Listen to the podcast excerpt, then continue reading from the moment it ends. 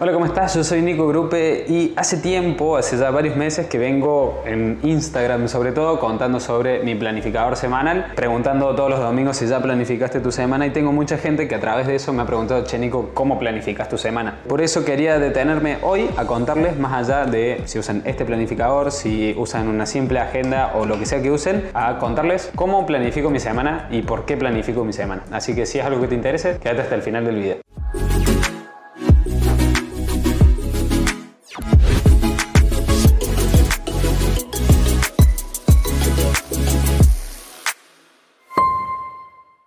Si te interesa todo lo que es desarrollo y crecimiento personal, también libros y emprendimiento, te invito a que consideres suscribirte a mi canal ya que subo contenido como este todas las semanas. Ahora sí, empecemos con el video. Primero que nada, ¿por qué planificar tu semana?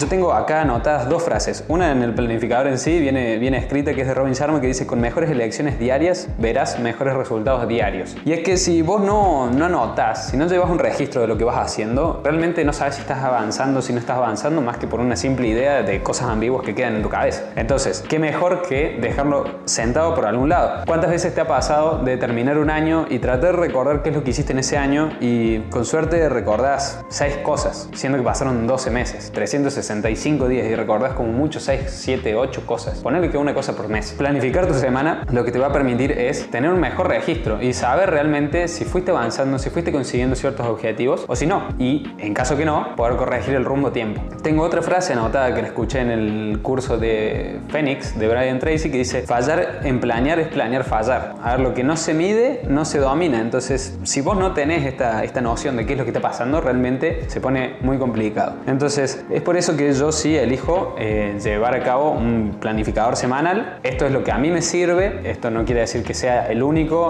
el mejor, ni nada por el estilo. De hecho, hay varios autores que presentan sus planificadores semanales, como Stephen Covey en el libro de Los siete hábitos de la gente altamente efectiva, que si querés un resumen de ese libro te lo dejo ahí arriba. En ese libro él te da un planificador semanal, que es el que le funciona a él. Yo lo utilicé, la verdad está muy bueno. Robin Sharma en su último libro, eh, El manifiesto para los héroes de cada día, también te entrega un planificador semanal en el contenido complementario que te da en su página web. La verdad está muy muy bueno, me basé bastante en ese planificador para crear mi propio planificador. Tengo un amigo, Franco, que también tiene su, su planificador, como que me di cuenta de que él se hizo el suyo propio. Yo dije, claro, yo hasta ahora estoy usando el de otros, ¿qué tal si yo hago el mío? Y la verdad quedó bastante bueno, por lo menos para lo que a mí me gusta. Este planificador semanal está basado en el método Faro. El método Faro es un curso de productividad que creé yo, que, bueno, vemos muchos aspectos. La F es de finalidad, de plantearse objetivos, y de hecho esa es la primera parte de este planificador, poder situarse en la última parte de tu vida, ¿sí? cuando ya estés en los últimos días y quieres recordar, quieres ver todo lo que hiciste en todos los años, cómo querés que la gente te recuerde, eso, eso es lo primero que hago en mi planificador semanal, y luego definir objetivos, tanto corto, mediano y largo plazo. Que corto, mediano, largo plazo, cada uno le pondrá cuánto tiempo es corto, mediano y largo plazo. En mi caso, para mí, corto plazo es un año. Sé que otras personas dicen tres meses, seis meses, genial, eso está perfecto. Y también lo que tengo en mi planificador es definir mis valores, ¿sí? mis valores principales. De hecho, se llaman los valores profundos, cinco valores profundos. ¿Cuáles son esos valores que te definen? O si no te definen, pero querés que te definan, bien, ¿cuáles querés que sean? Cosa de que estas primeras hojas donde están tus objetivos, donde está tu carta final, o yo le digo la vista desde la cima, y tus valores, es algo que eh, tiene que estar ahí al principio para recordarlo y refrescarlo. Eso lo que te va a permitir es que cuando vayas a planificar una semana, te preguntes, che, ¿qué voy a hacer esta semana para cumplir con estos objetivos? ¿Qué voy a hacer esta semana para que representen estos valores? ¿Qué voy a hacer esta semana para que el día de mañana, cuando lleguen mis últimos días, estén plasmados? Y ahí ya paso a repasar. Lo primero que yo hago siempre cuando termino una semana es repasar la semana que acaba de suceder, ¿sí?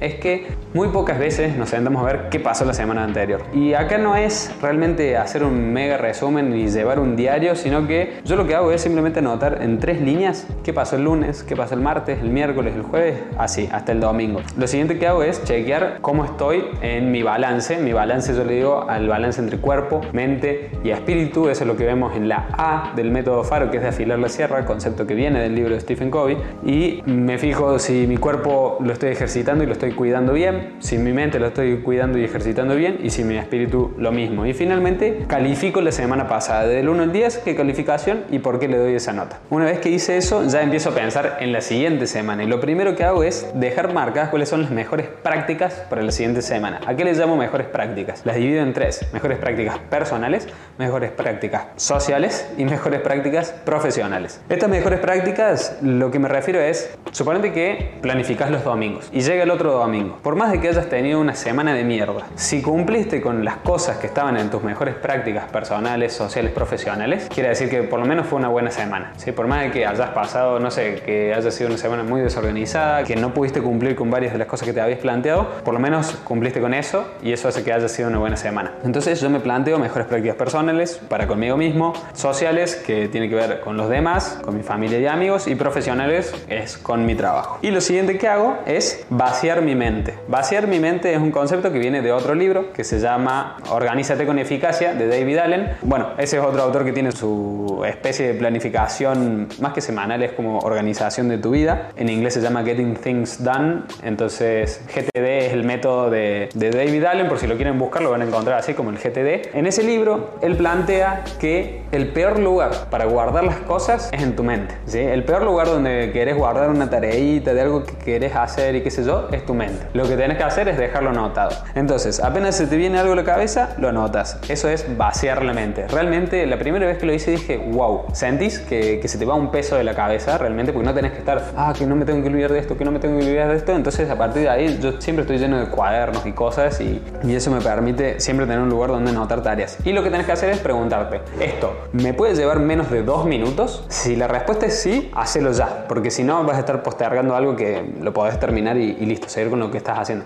Y si no lo puedes hacer en menos de dos minutos, lo dejas anotado para luego planificarlo. En este caso, como estamos planificando nuestra próxima semana, vaciemos la mente de todas esas cosas que decimos, che, no me tengo que olvidar de que quiero ir tres veces al gimnasio, estoy haciendo esta diplomatura o este curso, eh, de tal hora a tal hora trabajo, no sé, todas esas cosas que sí o sí tenés que hacer y después empezar a recordar, tengo una reunión con tal, tengo que salir a comer con tal, podés agendar también las cosas tanto para cumplir tus mejores prácticas personales, profesionales y sociales, es decir, si te querés juntar con tus amigos, decir, bueno, cuándo y ya hablarle a tus amigos y de esa forma ya dejarlo agendado. Y luego de vaciar la mente, yo ahí sí paso y podés ver ahí, esto ya es mi semana en sí, que pasa a ser como una agenda común y corriente con horarios, en donde ahí ya empiezo a asignar tiempos, que está bien, esto queda en papel, yo también lo paso a la computadora, que son 12 segundos, una vez que lo, que lo hiciste en papel lo puedes pasar a la compu, ya sea Google Calendar o el calendario de Apple, y entonces ya está todo sincronizado, ya tengo mis momentos reservados. A algunas personas no les gusta eso porque dice, che, pero es muy estructurado, no te,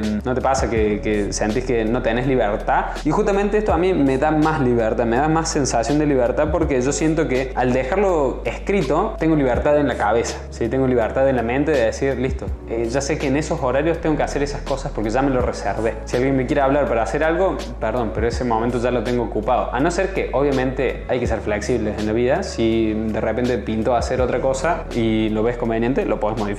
No porque lo hayas puesto en un papel, quiere decir que sea sí o sí, así tal cual. Entonces, planifico toda mi semana, de lunes a domingo, y yo lo que agrego en mi planificador semanal, que es algo que a mí me gusta, es primero tengo tres checkbox de decir si hice ejercicio, si comí de forma saludable y si medité. ¿sí? Entonces, a esas tres cosas les hago un tic, si es que las cumplí, o una cruz, si es que no lo cumplí. Al final de la semana, eso me permite saber a ver cuántas veces comí de forma saludable, cuántas veces hice ejercicio, cuántas veces eh, medité, recé o, o me tomé un espacio para mi mente. Después de eso, abajo yo tengo un cuadradito para anotar que dice gracias, en este caso por 5, porque la primera versión del planificador, en el planificador nuevo es gracias por 3, porque una cuestión de espacios, eh, pero tres cosas por las cuales quieras dar gracias el día de hoy. Y varios me han preguntado, de los que ya han comprado el planificador, de si eso lo hacen en la mañana apenas se levantan o si lo hacen en la noche antes de irse a dormir. Y eso es lo que a vos más te convenga. Yo lo hago apenas me levanto. Me gusta levantarme y yo lo primero que hago es agradecer, lo hago en mi mente y luego voy y anoto, eh, en este caso, cinco cosas por las cuales doy gracias. Y después tenés espacio para anotar tres metas diarias, tres cosas que sí o sí tengas que hacer hoy. ¿sí? Puede que todo el día sea un desastre, pero tres cosas que sí o sí te gustaría hacer hoy. Y luego marca si las cumpliste o no las cumpliste. Eso hace que termine una semana.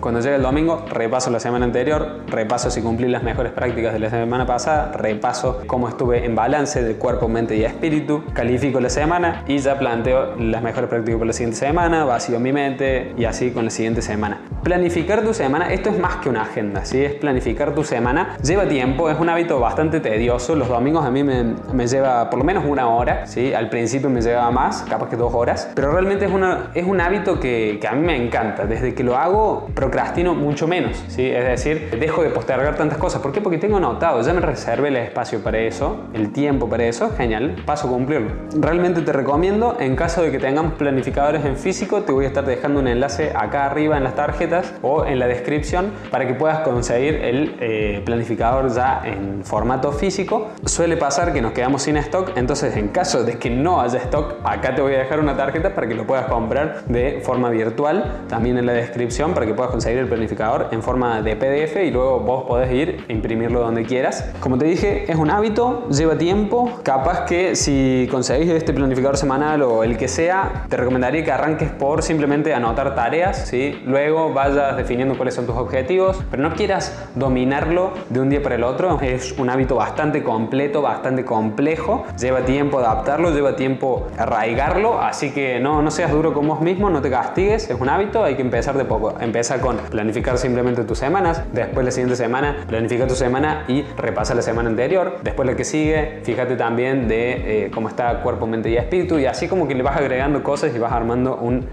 super hábito, le podríamos decir. Si te gustó el video, te invito a que le dejes un me gusta. Si ya planificas tus semanas y lo haces de una forma distinta o te basas en algún otro autor que yo no mencioné, me encantaría que me lo digas en los comentarios. Y en caso de que ya estés planificando, me encantaría que le digas a las otras personas que por ahí entraron acá a saber si, si planificaron o no sus semanas, si les digas si eso es un hábito que te ha ayudado. A mí me ha cambiado la vida realmente. Entonces estaría bueno que, que nos apoyemos en ese sentido en los comentarios. Si ya estás suscrito a mi canal, gracias por volver. Si no estás suscrito a mi canal, te un botón de este lado para que te suscribas. Es súper fácil, tocas ese botón y ya estás suscrito. Y de este lado te dejo un video que muy probablemente te va a gustar. Nos vemos en la próxima.